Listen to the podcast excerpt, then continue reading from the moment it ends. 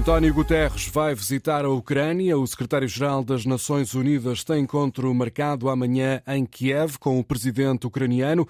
Guterres e Zelensky vão discutir a renovação do acordo para a exportação de cereais por via marítima através do Mar Negro. A informação foi avançada há minutos pelo porta-voz do secretário-geral da ONU, que revela que António Guterres já está na Polónia, vai agora seguir caminho em direção ao território da Ucrânia.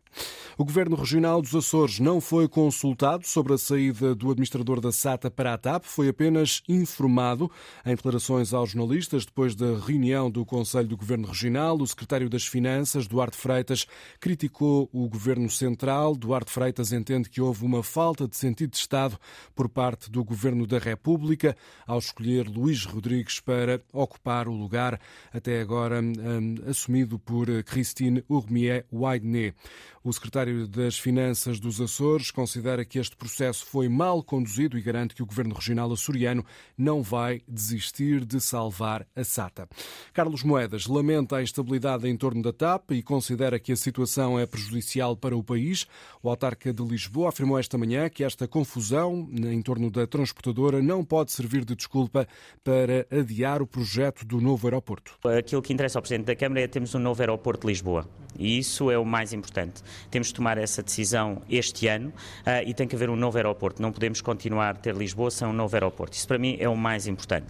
Agora, uh, aquilo que se passa na TAP é revelador de uh, uma confusão e um caos total em relação a uma empresa tão importante para nós, portugueses, e tão importante para aquilo que é o turismo em Portugal e o turismo em Lisboa. não vou fazer comentários, mas penso que se analisarmos de uma forma fria, tudo aquilo que se tem passado mostra confusão, caos uh, e, uh, eu diria, uh, de certa forma, uma, uma incapacidade de olhar para uma empresa e torná-la estável. Críticas de Carlos Moedas à situação de instabilidade na TAP. O autarca de Lisboa diz que esta situação não pode colocar em causa os avanços para a construção de um novo aeroporto. A Comissão de Trabalhadores da TAP não fica surpreendida com a demissão dos principais responsáveis da empresa, depois do governo ter afastado ontem quer a presidente executiva, quer o presidente do Conselho de Administração. A representante dos trabalhadores, Cristina Carrilho, garante que os gestores não vão deixar saudades devido aos erros cometidos nos últimos anos. Já esperávamos que eventualmente acontecesse, não é? Uma vez que foram responsáveis pela indenização Alexandra Reis, contra a qual nós sempre nos pronunciamos, e parece que a IGF nos deu razão. Agora, vamos ver se o engenheiro Luís Rodrigues vem para cá fazer um bom trabalho, pelo menos face às argoladas que esta administração tem feito, porque têm sido umas atrás das outras, e é um homem que à partida conhece a TAP, conhece a cultura da TAP e conhece o social da TAP temos alguma esperança de que a coisa corra um bocadinho melhor. Esperança da porta-voz da Comissão de Trabalhadores da TAP perante esta mudança na liderança da companhia aérea. Também o Sindicato dos Pilotos da Aviação Civil aplaude as conclusões do relatório da Inspeção-Geral de Finanças sobre a indenização paga à antiga administradora Alexandra Reis. Ouvido pela jornalista Natércia Simões, o presidente do sindicato, Tiago Faria Lopes, acredita que o próximo CEO da TAP, Luís Rodrigues, terá uma visão diferente para a transportadora. A vinda do, do Dr. Luís Rodrigues para a TAP é uma pessoa pessoa que conhece uh, bem a TAP, já esteve na administração, já foi CFO, eh, mas, no entanto, uh, congratulamos de facto de ter. Acha que vai ser mais fácil a negociação? Não sei se será mais fácil, mas que tem outro entendimento e outra visão da companhia, tem, porque já esteve aqui muitos anos na TAP. Posição do Sindicato dos Pilotos da Aviação Civil a propósito destas alterações na gestão da TAP anunciadas ontem pelo Governo. Os sindicatos franceses falam numa mobilização histórica. França vive hoje um dia de greves e manifestações contra a alteração da idade da reforma. Os protestos estão a encerrar escolas, a paralisar o setor dos transportes e também a bloquear as refinarias. O correspondente da Antena em Paris, José Manuel Rosendo, está a acompanhar este movimento de contestação à reforma defendida pelo governo. É uma grande manifestação e significa que grande parte da França está também paralisada, correspondendo ao apelo dos eh, sindicatos. Os sindicatos contam ter na rua hoje mais de 2 milhões de pessoas, aliás, é exemplo do que aconteceu já no dia 31 de janeiro. Quanto ao governo, as previsões apontam para 1 milhão e 100 mil a 1 milhão e 400 mil pessoas nas várias manifestações convocadas para todo o país e são mais de 300. Algumas já tiveram lugar. Esta manhã, a manifestação em Paris decorre esta tarde.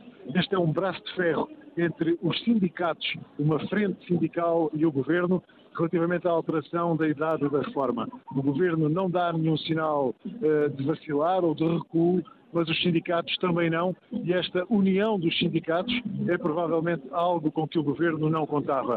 Os sindicatos assumem que têm diferentes pontos de vista em relação a matérias laborais e outras, mas há uma em relação à qual todos pensam o mesmo e estão unidos. A idade da reforma não pode passar dos 62 para os 64 anos. Relativamente às várias greves convocadas para hoje, os setores mais afetados são, por exemplo, os dos transportes, onde os TGVs, por exemplo, apenas um em cada cinco está a funcionar. As ligações à Alemanha e à Espanha estão totalmente paradas, os intercidades totalmente parados e os comboios urbanos, por exemplo, depende das linhas, estão a funcionar um em três ou um em dez. Reportagem de José Manuel Rosendo em Paris, com o retrato deste dia de greves e manifestações em toda a França contra a subida da idade da reforma dos 62 para os 64 anos.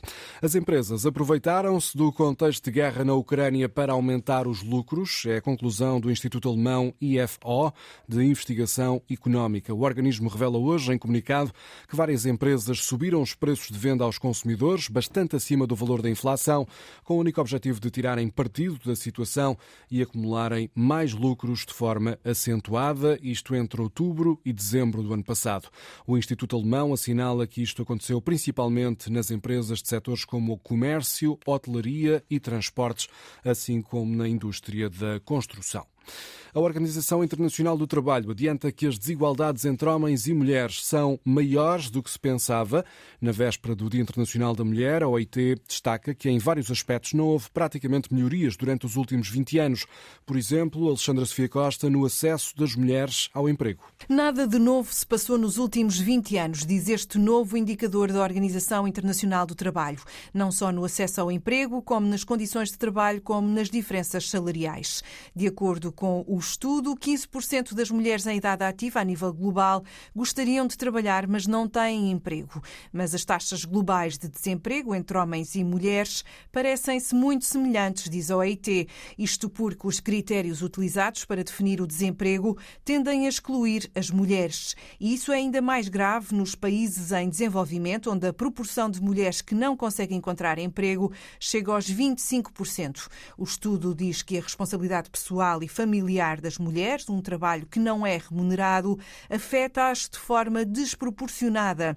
Atividades essas que impedem as mulheres de procurarem ativamente emprego, ou seja, não cumprem sequer os critérios para ser consideradas desempregadas, o que faz com que as estatísticas não sejam um reflexo real do mundo do trabalho. Quanto aos rendimentos, o estudo aponta para um número concreto, em dólares, a nível global, por cada dólar de rendimento do trabalho de um homem, uma mulher recebe apenas 55 cêntimos, ou seja, apenas metade do valor. Organização Internacional do Trabalho a destacar as desigualdades que persistem entre homens e mulheres. A GNR mandou fechar uma creche ilegal em Santa Maria da Feira, no distrito de Aveiro. Os responsáveis por este estabelecimento foram constituídos arguídos. Um homem de 74 anos e uma mulher de 68 anos são suspeitos de maus tratos a bebés e crianças. A investigação prossegue. O casal vai agora ser presente a um juiz. Contactada pela Antena 1, a responsável da Comissão de Proteção de Crianças e Jovens de Santa Maria da Feira recusou prestar quaisquer esclarecimentos sobre este caso. O filho de Jair Bolsonaro anunciou que o pai vai regressar ao Brasil na próxima semana. Na rede social Twitter, Flávio Bolsonaro escreveu que o regresso estava marcado para 15 de março, na quarta-feira da próxima semana. Mas minutos depois, o filho do antigo presidente retificou a publicação, sublinhando que esta é uma data provável, mas ainda não confirmada. Jair Bolsonaro tem estado nos Estados Unidos durante os últimos meses, falhando inclusivamente a cerimónia de posse de Lula da Silva. Em curso está uma investigação investigação para apurar se o antigo presidente mobilizou ou não os apoiantes na invasão da Praça dos Três Poderes em Brasília, depois da derrota nas eleições presidenciais. Bolsonaro já tinha dito numa entrevista recente que pretendia regressar ao Brasil ainda durante este mês de março.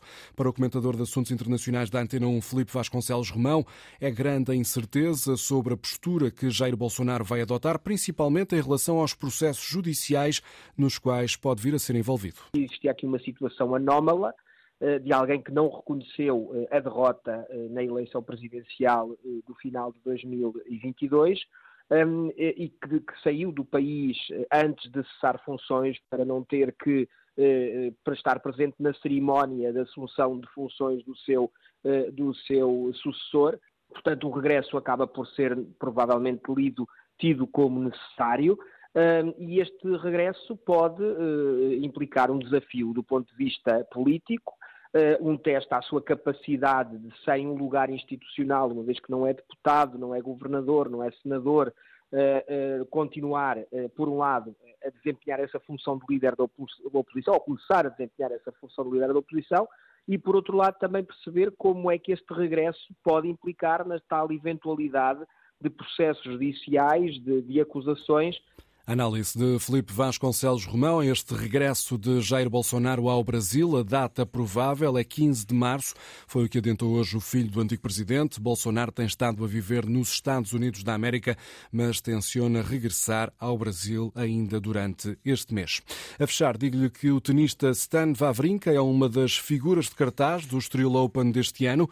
A apresentação do torneio foi feita há pouco. O suíço Wawrinka, antigo número 3 do ranking mundial, é um dos nomes nomes sonantes a passar pelos cortes de terra batida do Clube Ténis do Estoril. O Estoril Open terá lugar entre os dias 1 e 9 de abril.